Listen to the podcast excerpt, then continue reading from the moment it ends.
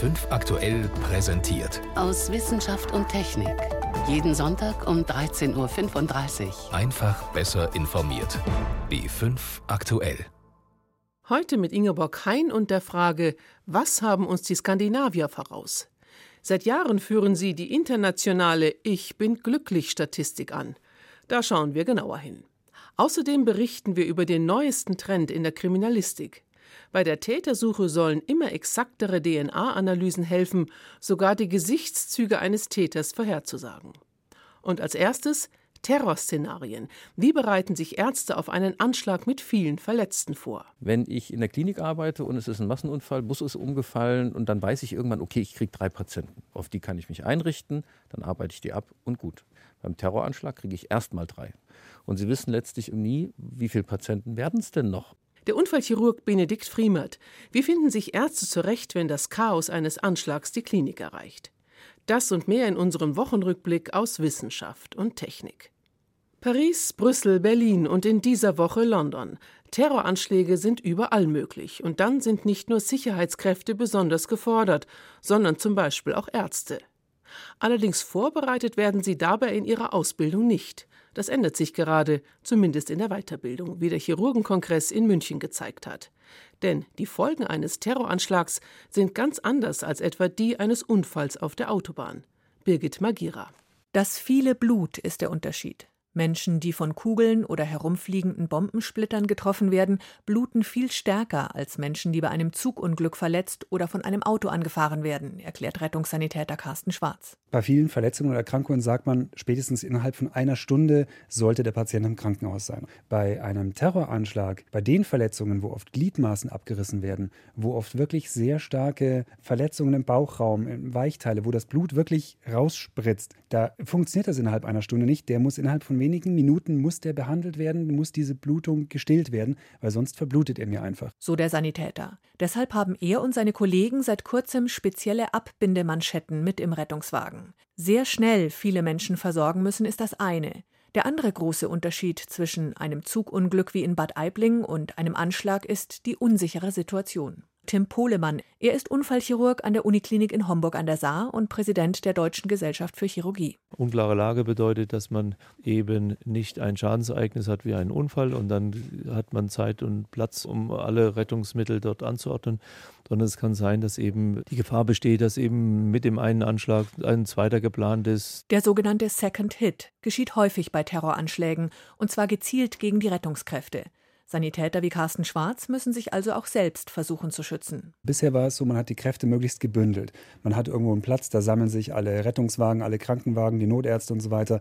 Und wenn wir dann mit Dutzenden Rettungswagen zusammenstehen, ist das natürlich ein perfektes Anschlagsziel. Das heißt, nicht mehr als drei Rettungswagen auf einem Punkt mehr in einem Kreis förmig um den Unglücksort anordnen, überall Behandlungsplätze etc. Das heißt, das Konzept muss bei einer Terrorlage tatsächlich komplett anders sein, macht es natürlich deutlich schwieriger zu organisieren. Die Rettungskräfte lernen von den Erfahrungen der Kollegen im Ausland, auch aus dem Afghanistan-Einsatz der Bundeswehr.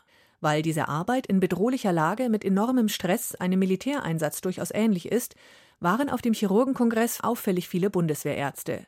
Auch der Militärmediziner Benedikt Friemert vom Bundeswehrkrankenhaus in Ulm. Das Wichtigste, was im gut organisierten, friedlichen Deutschland kaum jemand beherrscht, ist das Chaos, sagt er. Mit dem muss man aber zurechtkommen. Wenn ich in der Klinik arbeite und es ist ein Massenunfall, Bus ist umgefallen und dann weiß ich irgendwann, okay, ich kriege drei Patienten. Dann kriege ich die drei. Auf die kann ich mich einrichten, dann arbeite ich die ab und gut. Beim Terroranschlag kriege ich erst mal drei. Es kann aber sein, dass ich in zehn Minuten nochmal drei kriege. Und Sie wissen letztlich irgendwie nie, wie viele Patienten werden es denn noch und wann hört denn das Ganze auf? Dazu kommt, dass nicht wie sonst ausschließlich Rettungswagen die Patienten nach Plan und Absprache in geeignete Krankenhäuser verteilen. In der Panik eines Anschlages kommen die Verletzten von selbst irgendwo hin, wo sie sich Hilfe erhoffen. Mit diesen Unsicherheiten umzugehen, das kann der Militärarzt seinen zivilen Kollegen in Fortbildungen weitergeben und auch die Fähigkeit, bei größtem Stress vernünftige Prioritäten zu setzen. Ich muss antizipieren, welchem Patienten würde ich zum Beispiel eine Rekonstruktion des Beines machen. Wenn ich aber weiß, wir haben einen Terroranschlag und ich weiß, draußen liegen noch drei, die gerade verbluten, dann lasse ich das Tourniquet drauf. In dem Moment, wo das Tourniquet drauf ist, verblutet er ja nicht mehr. Er wird möglicherweise sein Bein verlieren. Dieses zu trainieren, unter Druck Entscheidungen zu treffen, die ungewöhnlich sind, das kann man sehr gut im Rahmen eines Planspiels üben. Der erste Kurs dieser speziellen Art für Chirurgen findet übrigens an diesem Wochenende statt. Für Kriminalisten ist es Alltag, einem Verbrecher mit Hilfe von DNA-Analysen auf die Spur zu kommen. Allerdings sind hier die Möglichkeiten noch längst nicht ausgereizt. Die Labortechnik wird immer ausgefeilter. In anderen Ländern setzen Ermittler bereits exaktere Methoden ein als bei uns. Aber das Bundesjustizministerium zeigt sich bereits interessiert. Ein Fortschritt also? Nicht grundsätzlich, erklärt Christina Satori. Forensische Genetiker können inzwischen vieles aus der DNA einer Blutspur ablesen. In den Niederlanden wird bei der kriminologischen Suche nach Tätern auch einiges schon heute angewendet, erzählt Amat Mcharek, Professorin für Anthropologie an der Universität von Amsterdam. Bei uns ist es so, dass in den Niederlanden, dass wir diese geografische Herkunft bestimmen und auch Augenfarbe und sonst eigentlich keine anderen Merkmale. Wenn es nach den Bundesländern Baden-Württemberg und Bayern geht, dann könnte eine Blutspur am Tatort in Zukunft auch bei uns noch mehr über einen Täter verraten als bisher. Etwa die Augen-, Haar- und Hautfarbe, Alter oder die geografische Herkunft. Allerdings zeigt das Beispiel Niederlande, auch wenn es gesetzlich erlaubt ist, diese Informationen aus Blut, Sperma oder anderen Spuren herauszulesen, angewendet werden diese neuen DNA-Analysemethoden eher selten, sagt Professor Amat Mczarek, die auch den Studiengang Forensische Wissenschaft gegründet hat. Letztes Jahr war es nur in drei Fällen benutzt worden und im Allgemeinen kann man sagen, so zehnmal pro Jahr kommt das vor. Nicht nur, weil die Technik aufwendig und teuer ist sondern auch, weil man mit dieser Technik weiter in die DNA eindringt als bisher. Beim direkten Vergleich einer Spur mit der DNA eines Verdächtigen, um also herauszufinden, ob die DNA vom Täter stammt, reicht es, nur die nicht kodierenden Bereiche der DNA zu analysieren. Das sind Informationen, die nichts über äußere Merkmale aussagen. Aber um aus der DNA Informationen über Augenfarbe oder geografische Herkunft abzulesen, muss man sogenannte kodierende Bereiche der DNA untersuchen. In denen liegen Gene, die persönliche Merkmale bestimmen, erklärt Professor Lutz Röver, Leiter der Abteilung Forensische Genetik an der Charité in Berlin. Das ist selbstverständlich, weil ja Pigmentierung wie zum Beispiel Augenfarbe eben durch Gene kodiert werden oder Bereiche, die wiederum die Gene regulieren. Also das ist alles kodierend. Ganz klar, also wir müssen die Bereiche der ganzen DNA ähm, einbeziehen. Zwar ist heute wissenschaftlich gesehen die Grenze zwischen kodierenden und nicht kodierenden Bereichen der DNA verwischt.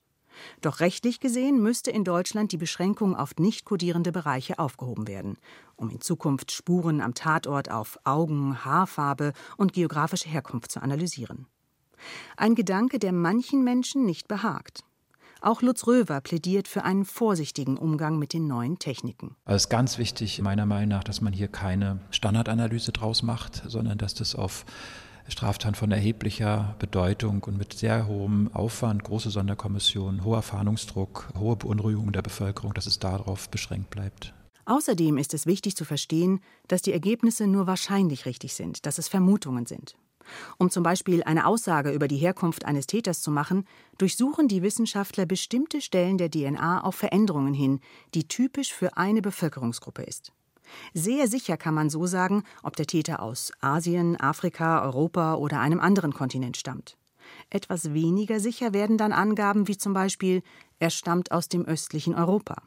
Lutz Röver. Das ist eine Wahrscheinlichkeitsabschätzung, die auf dem Vergleich von DNA-Profilen mit Datenbanken äh, beruhen. In diesen Datenbanken müssen möglichst viele Stichproben, möglichst aller Bevölkerung der Erde enthalten sein. Und dann guckt man, wie häufig diese DNA-Signaturen in verschiedenen Gruppen sind, ob sie sich stark unterscheiden, ob sie irgendwo clustern, also zusammenballen und woanders überhaupt nicht vorkommen. Geht es um Augen, Haar oder Hautfarbe eines Täters, dann spielen viele Gene eine Rolle, die verschieden starken Einfluss ausüben.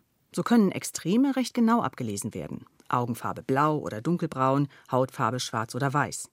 Doch die Nuancen dazwischen, zum Beispiel grüne Augen oder hellbraune Haut, die können nur mit deutlich geringerer Sicherheit vorhergesagt werden.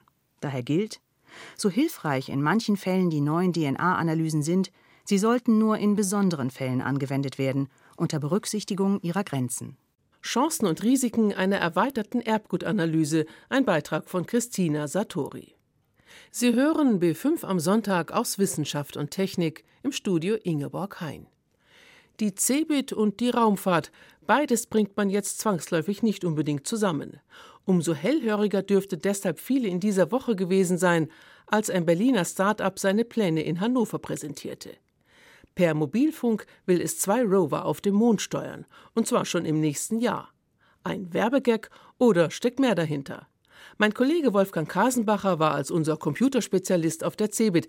Herr Kasenbacher, was ist das Ziel dieser Mondmission?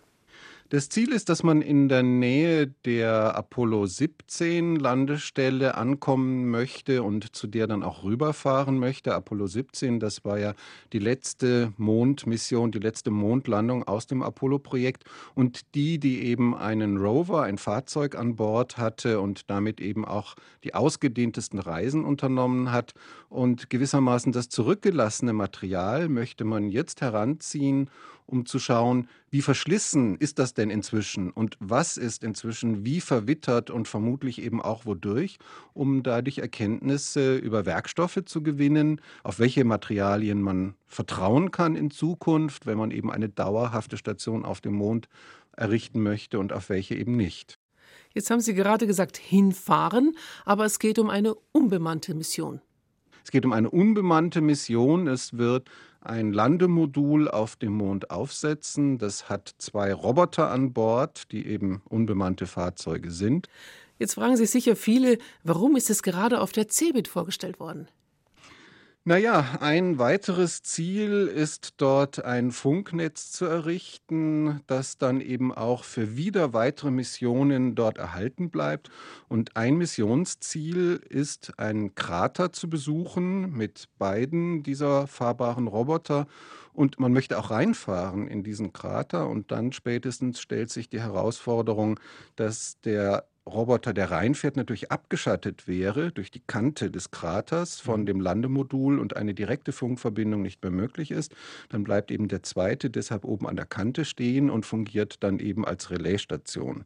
Und das Ganze setzt man dann auf auf den LTE Mobilfunkstandard, den wir ja gerade massiver am Einführen sind in Westeuropa und der eben geeignet ist, dass jeder Teilnehmer mit auch wieder Relaisstation ist innerhalb des Senders. Also man ist nicht darauf angewiesen, auf dem Mond erstmal Mobilfunkstationen, Basisstationen, Sendemasten zu errichten, sondern die Teilnehmer selber leiten an die Basisstation weiter und das Landemodul ist dann eben diese Basisstation, die den Kontakt zur Erde zurückhält.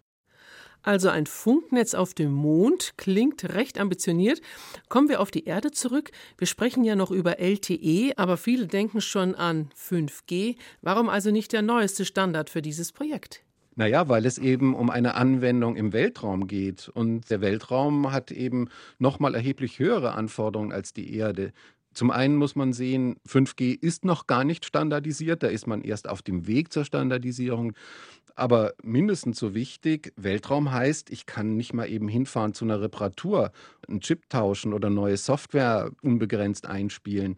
Ich brauche einen robusten Standard, ich brauche praktische Erfahrung, was kann ich zuverlässig bauen, damit ich am Ende auch noch Kapazitäten habe, mich um den Strahlungsschutz zu kümmern. Immerhin gibt es ja erheblich Strahlung im Weltraum und die schadet der Elektronik erheblich. Eine deutsche Mondmission per Mobilfunk. Einschätzungen dazu von Wolfgang Kasenbacher.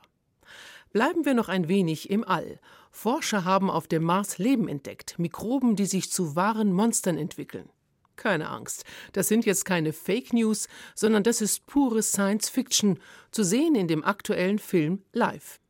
Aber es stimmt natürlich, Forscher suchen tatsächlich fieberhaft nach außerirdischem Leben, und gleichzeitig wollen sie sicher sein, dass sie dabei nicht etwa auf ganz irdisches Leben stoßen, blinde Passagiere sozusagen, die ganz unbeabsichtigt irgendwann einmal durch eine Mission im All gelandet sind. Eine heikle Angelegenheit. Wir haben einen großen Einzeller vor uns. Inaktiv. Unverkennbar biologisch. Und wie die Organismen auf der Erde hat er anscheinend einen Zellkern. Wir haben hier den ersten unwiderlegbaren Beweis für ein Leben außerhalb der Erde. Eine Sensation wäre das und nicht ganz ungefährlich. Wissenschaft sollte nicht in einer Tragödie enden und wir wollen nicht andere Planeten zerstören. Sagt John Rummel vom SETI-Institut in Kalifornien, das nach außerirdischem Leben sucht. Und wir wollen auch nicht, dass unsere Steuerzahler hier auf Erden Schaden nehmen. Dafür gibt es sogar Regeln.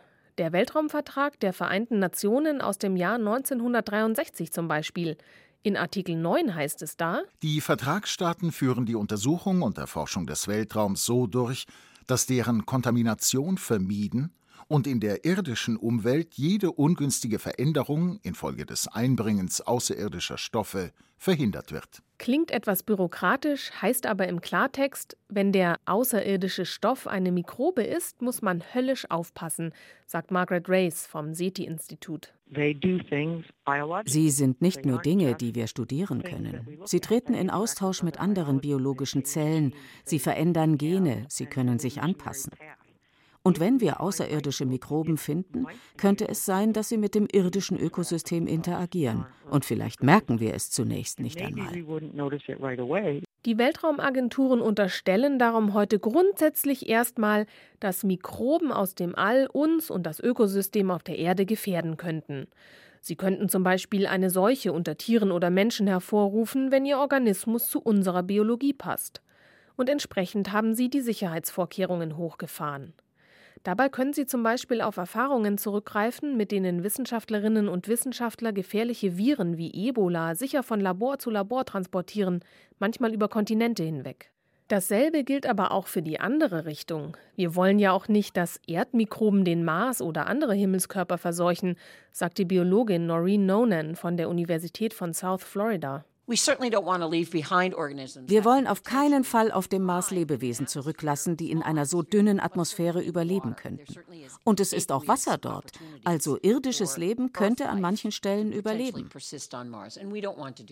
Die Menschheit gibt Unmengen an Geld für die Suche nach Leben auf dem Mars aus. Es wäre schon der Gipfel der Ironie, wenn wir dort oben am Ende Mikroben finden würden und uns dann aber nie sicher sein könnten, ob wir die nicht selbst Huckepack per Mars Rover mitgebracht haben. Für Weltraumagenturen ist es darum für zukünftige Missionen auch wichtig herauszufinden, welche Regionen auf dem Mars überhaupt besonders anfällig für Erdmikroben sein könnten geschützt vor der UV-Strahlung und dann vielleicht noch feucht, in solchen Regionen könnte die eine oder andere Bakterie der Erde schon überleben. Da müssen wir besonders aufpassen. Mikroben sind unglaublich widerstandsfähig. Sie leben auf der Erde in Asphaltseen, in Salzkristallen oder unter hohem Druck. Es ist also von äußerster Wichtigkeit, dass das, was wir ins Weltall transportieren, sehr, sehr sauber ist. Zum Beispiel Landeeinheiten oder Rover wie Curiosity. Sicher ist sicher, sagt Noreen Nonan. Es gibt Dinge, die wir wissen, Dinge, die wir nicht wissen, und dann gibt es noch Dinge, von denen wir noch gar nicht wissen, dass wir sie nicht wissen. Das heißt, lieber einmal genauer hinschauen und ein Weltraumgefährt steril ins All schießen, selbst wenn man nach dem aktuellen Stand der Wissenschaft eigentlich davon ausgeht, dass am Ziel nichts wachsen kann. Das ist den Forschern zum Beispiel mit dem Jupitermond Europa passiert. Der ist von einer dicken, lebensfeindlichen Eisschicht umgeben und erst seit kurzem weiß man, darunter ist ein Meer mit flüssigem Wasser. Hier könnten Erdmikroben vielleicht doch überleben. Yvonne Meyer über mögliche blinde Passagiere, die im All landen. Alle Menschen wollen glücklich sein, erkannte schon Aristoteles, und das ist aktuell bis heute. Aber was macht uns glücklich? Schönheit, Geld, Erfolg in der Liebe oder im Beruf? Und überhaupt, warum sind im internationalen Vergleich immer die Skandinavier vorne dran?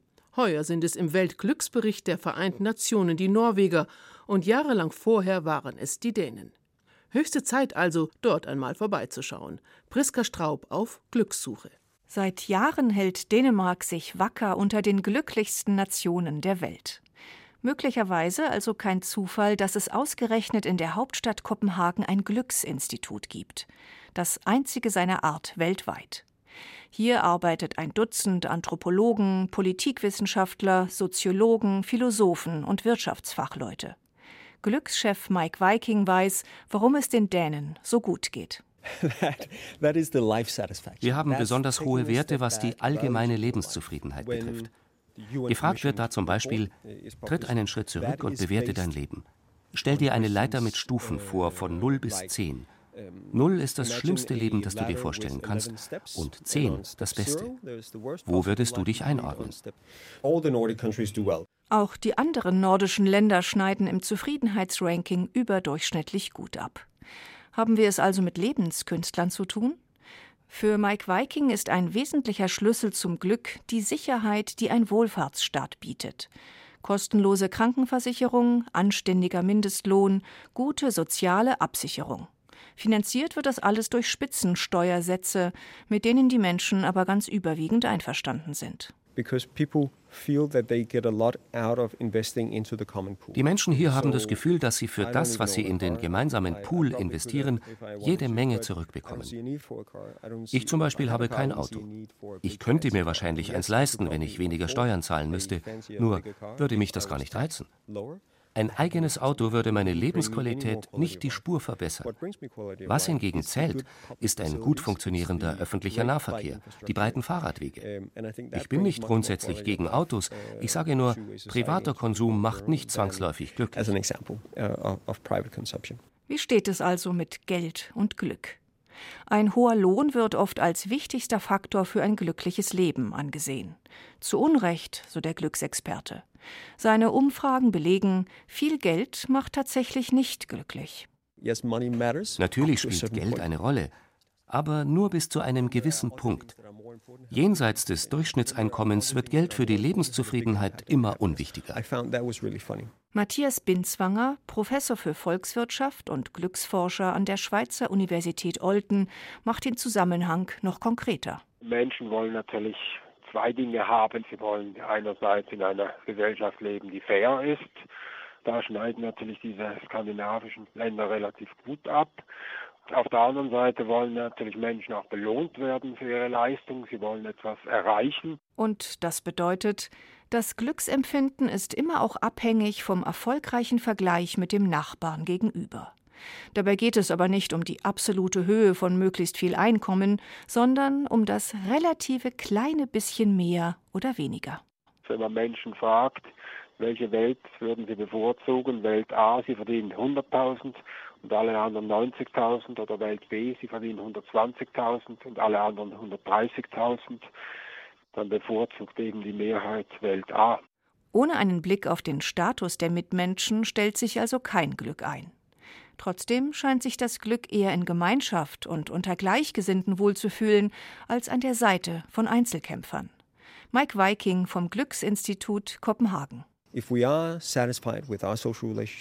Wenn es Menschen in deinem Umfeld gibt, denen du vertraust und auf die du zählen kannst, dann ist dein Glücksindex mit Sicherheit überdurchschnittlich. Also Leider ist das alles andere als eine originelle Erkenntnis. Für mich als Wissenschaftler sogar ziemlich enttäuschend. Ich wäre lieber mit etwas wirklich Spektakulärem dahergekommen. Doch die Daten sind absolut eindeutig. Eindeutige Ergebnisse, das ist doch ein Glücksfall für einen Forscher. So viel für heute aus Wissenschaft und Technik. Am Mikrofon Ingeborg Hein.